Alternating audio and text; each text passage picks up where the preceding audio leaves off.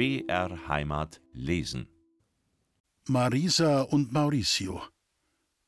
In den ersten Wochen unseres Zusammenlebens musste ich mich mit meinen Adoptivkindern fast ausschließlich über die Zeichensprache verständigen.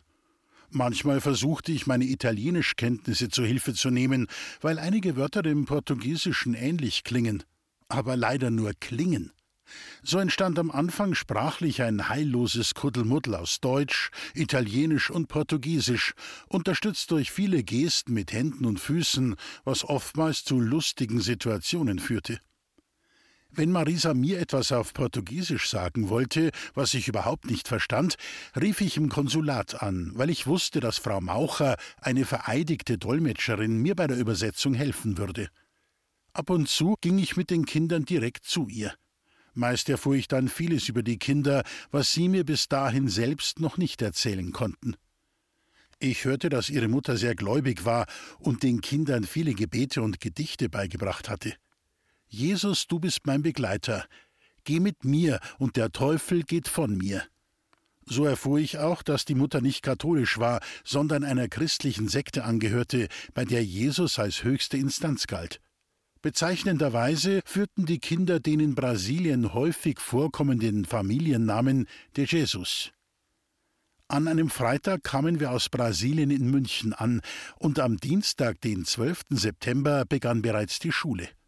Da Mauricio sieben Jahre alt wurde, unterlag er in Deutschland der Schulpflicht. Ich rief beim Schulrat an und erklärte die Sachlage, da ich wegen seiner mangelnden Deutschkenntnisse große Bedenken hatte. Noch während ich telefonierte, hielt mich Mauricio fest an der Hand. Seine Hände waren ganz feucht vor Aufregung. Er wollte unbedingt in die Schule gehen. Als ich ihn fragte, ¿Quieres ir a la escuela? antwortete er, Sí, Mama, quiero la. Du möchtest zur Schule gehen? Ja, Mama, ich möchte es. Da der Weg zur europäischen Schule für Mauricio viel zu weit war, sollte er in einer normalen Grundschule zur Probe am Unterricht teilnehmen. Also stellte ich mich mit ihm beim Schuldirektor vor. Schon am nächsten Tag, dem ersten Schultag, erhielt ich einen Anruf, ich solle mit Mauricio in die Schule kommen. Alle Kinder saßen bereits aufgetakelt und mit ihren bis oben hin gefüllten Schultüten in den Bänken. Mein Sohn Mauricio trug seine einzige blaue Jeans, ein Jäckchen und ein nicht mehr ganz so taufrisches T-Shirt. Ich hatte noch keine Zeit gefunden, etwas Neues für die Kinder zu besorgen. Ganz lieb wurde Mauricio von der Lehrerin begrüßt und gleich in die erste Reihe gesetzt. Ab dem nächsten Tag ging Mauricio regelmäßig zum Unterricht in die Schule, ohne ein deutsches Wort zu sprechen. Frau Kropp-Knoller, die Lehrerin, meinte, der Junge könne die Probezeit bis zum November nur schaffen, wenn ich täglich den Stoff mit ihm wiederholen würde. Natürlich habe ich das dann auch gemacht. Mittags holte ich ihn von der Schule ab. Ich kochte, wir aßen zusammen und danach lernte ich mit ihm den ganzen Nachmittag. Abends ging ich dann zum Arbeiten. Ich tat es mit Freude, denn ich wusste, wofür ich es tat. Ende November konnte Mauricio sich fast schon perfekt auf Deutsch unterhalten. Das war gleichsam ein Wunder. Später hatte er in Deutsch fast immer eine Eins im Zeugnis stehen. Marisa durfte zuerst noch ein paar Monate zu Hause spielen, bis sie im Februar 1987 in den Kindergarten kam. Im Gegensatz zu ihrem Bruder, der vor seiner Einschulung nicht medizinisch begutachtet worden war, musste sie wegen einer Einschulungsprüfung zum Schularzt. Bockbeinig stand sie vor dem Amtsarzt. Sie sprach mit ihm kein einziges Wort. Der legte ganz simple, bunte Bilder mit Tieren, Pflanzen und Menschen auf den Tisch vor sie hin und wartete geduldig auf ihre Erklärungen. Sie sollte das, was sie da auf den Bildern sah, mit Worten schildern. Eigentlich hätte sie inzwischen alles bestens in deutscher Sprache beschreiben können, aber es kam kein Wort, kein einziges Wort über Marisas Lippen. Als wir wieder draußen waren, fragte ich sie, warum sie denn so konsequent geschwiegen hätte. Die Bilder waren mir zu blöd, meinte Marisa dazu. So kam sie erst einmal für ein Jahr in die Vorschule, was ihr aber keineswegs geschadet hat. Es war eine schöne und lebhafte Zeit mit den beiden Kindern. Der erste Winter zog ins Land. Die Kinder jubelten und waren ganz verrückt, als sie zum ersten Mal in ihrem Leben Schnee sahen und ihn anfassen konnten. Marisa und Mauricio hatten bereits in ihrer Heimat gehört, dass es in Deutschland im Winter so etwas wie Schnee gibt. Neve heißt das Wort dafür in ihrer Heimat. Gesehen aber hatten sie eine Neve noch nie in ihrem jungen Leben. Sie hatten ihren großen Schwestern, die in Brasilien zurückblieben, versprochen, sobald sie den ersten Schnee in der neuen Heimat erleben würden, aus Neve eine große Schlange zu formen und sie ihnen in einem Paket nach Brasilien zu schicken. Eine Schlange hatte für Mauricio eine ganz besondere Bedeutung. Er erinnerte sich, seinen Vater einmal mit einer Schlange um den Hals gesehen zu haben. Wie mutig und tapfer musste dieser Mann doch gewesen sein. Eine Schlange galt in seiner Heimat als heimtückisch und gefährlich. Mauricio wollte es seinem Vater gleich tun und als Zeichen seines Mutes und seiner Tapferkeit eine riesige Schlange aus Schnee bilden. Wie überrascht waren die Kinder doch, als sie feststellen mussten, dass ihre lange, aus Schnee geformte Schlange nicht nur in Stücke zerbrach, als sie diese ins Haus bringen wollten, sondern in der Wärme der Stube sich auflöste und zu einer kleinen Pfütze zerrann. Mauricio weinte darüber, wollte er doch sein Versprechen seinen Schwestern gegenüber unbedingt einlösen. Beim Spiel mit den anderen Kindern der Straße stellte Mauricio überrascht fest, dass diese ihre Hände und Finger mit bunt gestrickten Handschuhen vor der Kälte schützten, während seine Finger ganz nass und klamm waren. Handschuhe hatte er in seinem ganzen Leben vorher noch nie gesehen. Er kannte auch nicht das Wort Handschuhe aber solche wollte er unbedingt haben. Er lief aufgeregt zu mir in die Küche, streckte mir seine Ärmchen entgegen und stammelte Mama, Mama, wo sind meine Grüß Gott? Er nannte die Handschuhe Grüß Gott, weil in ihnen die Hände steckten, mit denen die Menschen in seiner neuen Heimat sich berühren, wenn sie Grüß Gott sagen. Marisa und Mauricio spielten fröhlich miteinander und auch mit anderen Kindern, ohne ihre angeborene Bescheidenheit zu verlieren. Sie gaben sich mit wenigen Spielsachen zufrieden. Bezeichnend für sie war, dass sie die Spielsachen, die sie besaßen, sofort ihren Freunden überließen, wenn diese zu Besuch kamen. Während die anderen Kinder laut und wild miteinander tobten, wurden unsere beiden immer ruhiger. Sie waren irgendwie anders. Ein neues Leben mit den Kindern. Unsere Kinder zeigten sich stark genug, ihr Schicksal, den Verlust der eigenen Mutter und der Heimat zu verkraften und offen allen Veränderungen und allem Neuen zu begegnen. Dabei wuchsen ihre Seelen und ihr Geist. Von 1987 bis 2000 fuhren wir jedes Jahr einmal, meistens im August, für zwei Wochen nach Italien, an die Adria. Ich liebe das Meer, die Sonne und die Weite ebenso wie Marisa und Mauricio. Dass Gerhard für uns den Chauffeur machte und überhaupt mitkam, musste ich mir jedes Mal erbetteln, ja geradezu hart erkämpfen. Ich wünschte es so sehr, hauptsächlich der Kinder wegen als Familie zu verreisen. Außerdem war Gerhard ein zuverlässiger und guter Autofahrer. Obwohl es für uns alle dann doch immer schöne Ferien waren, bekam ich hinterher von ihm nur Vorwürfe, er habe wieder einmal nur meinetwegen mitgemacht, was er eigentlich gar nicht wollte. Bestimmt liebte auch er unsere Kinder, war aber nicht in der Lage, die Freude mit uns offen zu teilen. 1993 und 1996 waren wir mit Marisa und Mauricio, damals zwölf und vierzehn Jahre alt, in den USA und haben auch ganz Kalifornien bereist. Jeweils drei bis vier Wochen waren wir mit dem Mietwagen unterwegs. Gerhard erwies sich wie immer als umsichtiger und zuverlässiger Chauffeur, gerade auf den oft endlos langen und ermüdenden Strecken. Dafür konnte man ihm nur großes Lob aussprechen. Während die Kinder und ich uns gern an diese unvergesslich schönen Reisen erinnerten und noch oft darüber sprachen, teilte Gerhard unsere Freude in keiner Weise. Wenn für ihn etwas erledigt war, redete er nicht mehr darüber. Marisa war immer eine der Besten in der Schule. Auf der Realschule bei den englischen Fräulein war sie so beliebt, dass man sie nicht weggehen lassen wollte, obwohl sie für das Gymnasium bestens geeignet gewesen wäre. Ihre Lehre als Versicherungskauffrau schloss sie sogar mit einer persönlichen Belobigung durch die Stadtschulrätin ab. Obwohl man ihr die besten Aufstiegsmöglichkeiten bei der Versicherung bot, entschied sie sich, noch einmal die Schulbank zu drücken. Im Jahr 2005 lieferte sie ein sehr gutes Abitur ab. Sie wollte unbedingt Lehrerin werden und studierte gezielt Lehramt. Marisa ist selbstbewusst und ehrgeizig. Schon sehr früh strebte sie danach, selbstständig zu leben. Mit 18,5 Jahren stellte sie sich auf eigene Beine und zog bei uns aus. Man sagt, wenn ein Kind ins Bett nässt, weint seine Seele. So erging es mir in meiner Kindheit, sogar noch als mich meine Mutter endlich zu sich nach Walkertshofen holte, bis ungefähr zu meinem achten Lebensjahr. So konnte ich meinen kleinen Mauricio gut verstehen, wenn sein Bett morgens manchmal nass war. Er hatte die ersten Jahre seelisch noch schwer zu kämpfen, um alles Leid aus der frühen Kindheit zu verarbeiten. Mauricio lebte noch lange bei uns zu Hause. Er ist ein ganz lieber und hilfsbereiter Mann, ein sensibler Samariter, aber leider auch manchmal ein Träumer, der Dinge vertrödelt oder Vereinbarungen und Abmachungen einfach vergisst. Er ist gutmütig und gutgläubig. Ich meine noch heute manchmal, ihn daran erinnern zu müssen, dass nicht alle Menschen ehrlich und aufrichtig sind.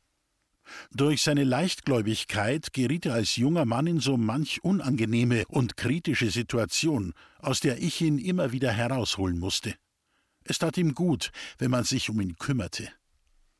Nach dem Abschluss der Realschule und der Fachoberschule machte Mauricio eine Lehre zum Großhandelskaufmann. Dazwischen absolvierte er seinen Bundeswehrdienst. Er brachte es vom Sanitäter bis zum Hauptgefreiten. Nach Abschluss seines Fachabiturs studierte er soziale Arbeit mit dem Schwerpunkt Musiktherapie. Beide Kinder, Marisa wie ebenso Mauricio, sind äußerst musikalisch. Marisa nahm über zwölf Jahre Geigenunterricht und spielte fünf Jahre lang im städtischen Jugendorchester mit. Klavierspielen brachte sie sich selbst bei. Mauricio spielt perfekt auf dem Piano, dem Akkordeon und der Orgel. Er ist Leiter einer Jugendband in unserer Kirchengemeinde St. Peter und Paul. Um sein Taschengeld aufzubessern, gab er einige Jahre Musikunterricht für Kinder. Seine Schüler liebten und bewunderten ihn. Marcos, der ältere Bruder von Marisa und Mauricio, hatte es am schwersten. Er schaffte es nicht, sich in seine neue Familie Mebes zu integrieren. Wahrscheinlich war er schon zu alt und hatte zu viel Schlimmes in seinen jungen Jahren erlebt, um sich ohne professionelle psychologische Hilfe in eine für ihn völlig neue Umgebung einfinden zu können. Außerdem wusste er mit den um einige Jahre jüngeren Geschwistern nichts anzufangen, und die wiederum schienen auch mit ihm nicht klarzukommen. Zwei Jahre blieb er bei den Mebes. Dann kam er auf eigenen Wunsch in ein Heim für Jugendliche nach Lüneburg. Dort lebte er in einer Wohngruppe, die von einer Pflegemutter liebevoll betreut wurde. Unterricht bekam er an einer Waldorfschule. Als er volljährig war, kehrte er nach München zurück. Seine ehemaligen Pflegeeltern, die Mebes, besorgten ihm ein Appartement. Er machte eine Ausbildung zum Schreiner und arbeitet heute sehr tüchtig und erfolgreich in seinem Beruf. Sowohl mit der Familie Mebes als auch mit uns pflegt er nach wie vor einen herzlichen Kontakt. Freunde zählen ihn zu den 14 Nothelfern. Denn wo immer handwerkliches Geschick gebraucht wird, darf man mit Marcos Hilfe rechnen. Solange Marisa und Mauricio bei uns aufwuchsen, war ich immer bemüht, für sie da zu sein. Ich versuchte ihnen zu helfen, wann immer sie Hilfe brauchten und solche annahmen. Unter helfen verstand ich aber auch, ihnen Vorbild in allem zu sein, was ihren Charakter positiv formen mochte ihnen ethische Werte zu vermitteln und ihnen auch den Boden für eine freie und tolerante Denkweise und Lebenseinstellung zu bereiten. Meine wohlgemeinte Hilfe kam, zumindest beim heranwachsenden Mauricio, nicht immer als solche an, sondern wurde manchmal auch als Kritik aufgenommen aber gerade weil ich ihn so sehr liebe, wollte ich ehrlich zu ihm sein und sprach ihm gegenüber hin und wieder aus reiner Fürsorge und Mutterliebe auch schon mal etwas Unangenehmes an. Die Jahre vergingen wie im Flug. Marisa und Mauricio sind jetzt beinahe 40 Jahre alt und gehen stark und unbeirrt ihren eigenen Weg durchs Leben. Marisa ist glücklich verheiratet und Mutter zweier Töchter, Laila und Nora. Mauricio ist stolzer Vater eines Sohnes, den sie Lorenz tauften. Und ich bin eine glückliche Oma, die für ihre Enkelkinder und Kinder jederzeit zur Verfügung steht. Ich habe keine Zeit, diesen Spruch gab und gibt es bei mir nach wie vor nicht. Familienbande Wir Kinder wurden zu Hause streng christlich erzogen. In meiner Kindheit fand ich es sogar sehr schön, am Sonntag in die Kirche zu gehen und nicht arbeiten zu müssen. Den wahren Sinn des christlichen Glaubens lernte ich erst viel später kennen. Wenn ich bedenke, wie meine Eltern und Großeltern mich als Kind behandelten, so war das alles andere als christlich. Die Erziehung entsprach dem damaligen Zeitgeist und den damit verbundenen Werten. Sie lebten in ihrer eigenen, eng begrenzten Welt und waren sich gar nicht bewusst, wie sehr ich unter ihrer Härte und Strenge litt. Ich vermisste das Gefühl, geliebt und angenommen zu sein. Niemand förderte mich, niemand unterstützte mich. Wir Geschwister mussten alle auf dem elterlichen Hof hart mitarbeiten, damit er Bestand haben sollte. Am Ende ist aber dann doch alles zerfallen. Mein ältester Bruder Adolf, der den Bauernhof erbte, verstarb 1980 mit 40 Jahren an Leukämie. Zehn Jahre konnte er mit seiner Frau den Hof noch bewirtschaften. Nach seinem Tod verkaufte sie die Tiere und die Maschinen. Sie machte jede Menge Probleme, bis meine Mutter endlich finanziell zu ihrem minimalen Recht auf das Leibgeding kam. Hans, der zweitälteste Bruder, baute sich in der Nähe des elterlichen Hofes ein kleines Haus. Zuerst arbeitete er als Bauer und später als Schreiner. In seiner Firma galt er als sehr tüchtig und erhielt sogar die Position eines Abteilungsleiters.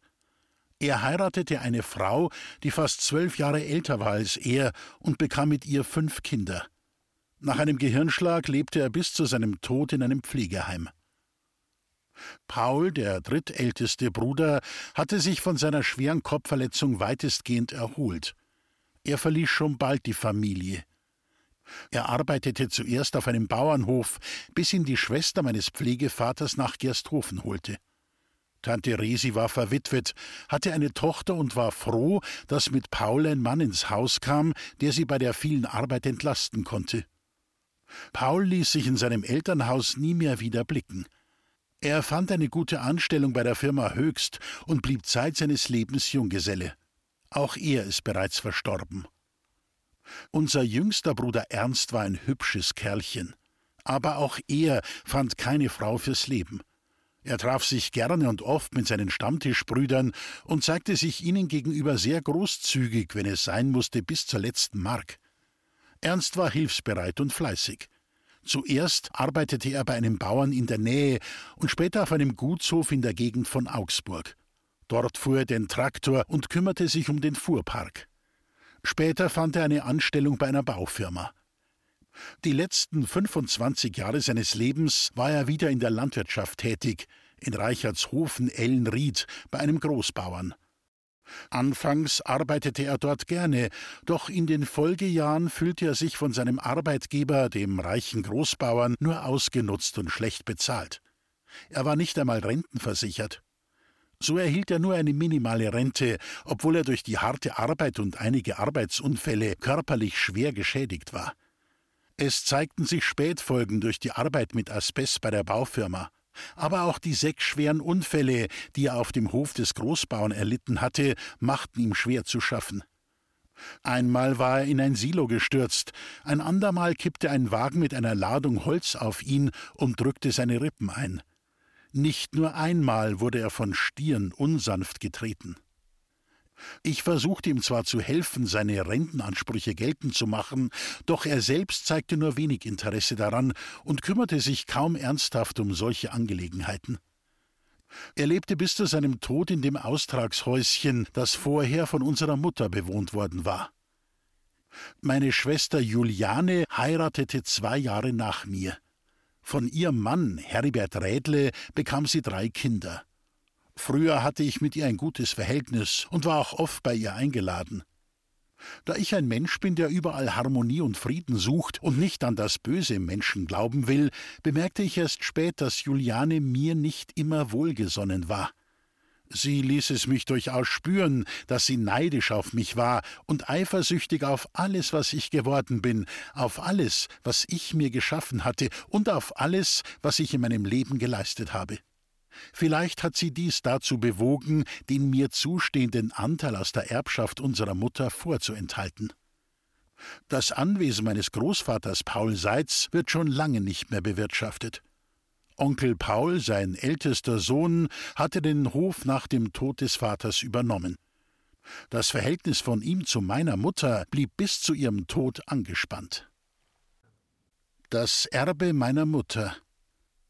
Meine Mutter starb am 14. Oktober 2004. Mit ihren 92 Jahren war sie in der Familie diejenige, die bisher das höchste Alter erreicht hatte. Trotz des harten Lebens war meine Mutter stets bemüht, anderen Menschen mit einem Lächeln auf den Lippen zu begegnen. Sie hatte gern Menschen um sich. Wer zu uns kam, wurde von ihr gastfreundlich aufgenommen und mit dem wenigen, das wir hatten, beschenkt. Diese guten Eigenschaften entwickelten sich bei ihr vor allem nach dem Tod ihres Mannes Johann Bäuerle und nachdem sie den Hof und die damit verbundene harte Arbeit aufgegeben hatte. Es war für sie gleichsam ein Befreiungsschlag. Meinen Kindern war sie eine herzensgute Großmutter. Als Sabine noch klein war, besuchten wir sie regelmäßig. Sie sorgte nach jedem Besuch großzügig dafür, dass der Kofferraum unseres Autos mit Lebensmitteln gefüllt war. Von ihr bekamen wir Eier und Schmalz oder was sie eben sonst erübrigen konnte, an Weihnachten sogar eine Gans. Bis ins hohe Alter blieb meine Mutter geistig fit und organisch gesund. Nur ihr Rücken beugte sich im Lauf der Jahre tiefer und tiefer. Waren es die Traumata, die sie in frühen Jahren ihres Lebens erfahren hatte und über die sie nie sprechen konnte, die sie nun als schwere Last zu Boden drückten? Noch ein halbes Jahr vor ihrem Tod erledigte sie trotz ihrer Behinderung den gesamten Haushalt selbstständig und sorgte auch noch immer für Ernst, ihren jüngsten Sohn. Ich half meiner Mutter vor allem, wenn es um behördliche Angelegenheiten ging, wie das Erfechten des Wohnrechts in dem kleinen Austraghäuschen. Solange ich bei ihr zu Besuch war, ließ sie mich alles recherchieren und schreiben und zeigte sich sogar dankbar für meine Hilfe. Doch es konnte auch passieren, dass sich ihre Stimmung mir gegenüber wie ein Fähnchen im Wind plötzlich drehte. So kam es auch zu drei notariellen Testamenten und einer testamentarischen Verfügung. Das erste Testament erstellte sie 1970. Damals gab es allerdings noch nichts zu verteilen.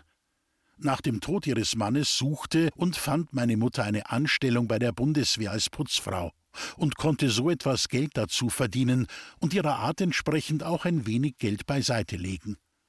Von ihrer Schwiegertochter bekam sie nur ein Leibgeding. Zu wenig zum Leben, zu viel zum Sterben. Als Ablöse für das Wohnrecht auf dem Hof erhielt sie dank meiner Unterstützung 90.000 D-Mark. Sie pflegte auch einen alten Herrn, und als dieser starb, kümmerte sie sich um einen anderen hilfsbedürftigen Senior. Im Lauf der Jahre kam so einiges Geld zusammen, das sie weiterhin, bescheiden lebend, auf ein Sparbuch einbezahlte. Schon als sich meine Mutter erste Gedanken über ihren Lebensabend machte, schenkte sie meiner Schwester Juliane ein erschlossenes Grundstück. Meine Schwester, die darauf ein Wohnhaus bauen wollte, versprach meiner Mutter auf die Hand, eine Wohnung als Altersruhesitz für sie einzuplanen. Außerdem wurde vereinbart, dass meine Schwester sich, falls nötig, um die Mutter im Alter kümmern sollte. Das war eine gute Sache für alle Parteien, und ich freute mich für meine Schwester. Zu Beginn des Hausbaus war noch alles eitel Sonnenschein. Die Wohnung für unsere Mutter plante meine Schwester allerdings im ersten Stock ein. Meine Mutter wollte aber lieber im Erdgeschoss wohnen, weil sie befürchtete, im Alter nicht mehr die Treppen hochsteigen zu können. Letztendlich blieb unsere Mutter in dem benachbarten Austraghäuschen, für das sie weiterhin Miete zahlte. Nicht einmal das Leibgeding wurde ihr gewährt. Das wäre damals laut Vertrag unter anderem gewesen jährlich drei Stehr gemischtes Brennholz, 15 Zentner Kohle oder Briketts, ein Zentner Roggenmehl, zwei Zentner Weizenmehl, fünf Zentner Kartoffeln, 25 Pfund Schweinefleisch, 25 Pfund Schweinefett, 500 Eier, wöchentlich zwei Pfund Butter, zwei Pfund Frischfleisch, ein halbes Pfund ortsüblichen Kaffee, ein Pfund Zucker, vier Pfund Hausbrot sowie täglich zwei Liter Milch, Obst, Kraut und Gemüse nach Bedarf. Eines Tages bat mich meine Mutter, mit ihr von Walkertshofen nach Fischach zur Bank zu fahren, um dort eine Verfügung für den Todesfall zu unterschreiben. Meine Mutter glaubte auf ihrem Sparbuch gut 100.000 D-Mark angespart zu haben. Doch die Bank hatte keine Unterlagen mehr dazu. Es existierte lediglich eine Empfangsbestätigung über die Auflösung des Sparbuchs. Wir bemerkten sofort, dass die Unterschrift nicht von meiner Mutter geleistet worden war, sondern gefälscht war, von meiner Schwester im Jahr 1992. Juliane hatte das Geld für ihren Hausbau verwendet. Ich selbst habe von meinen Eltern und auch vom Großvater nichts vererbt bekommen. In meinem Leben musste ich mir alles selbst schaffen und verdienen. Welch ein Glück, dass mich das Schicksal in jungen Jahren nach München führte. Hier traf ich viele gute Menschen, die mir auf meinem Weg weiterhalfen oder mich sogar begleiteten. Warum meine eigene Mutter mich bei ihrem letzten Testament ausschloss, ich finde keine Erklärung hierfür.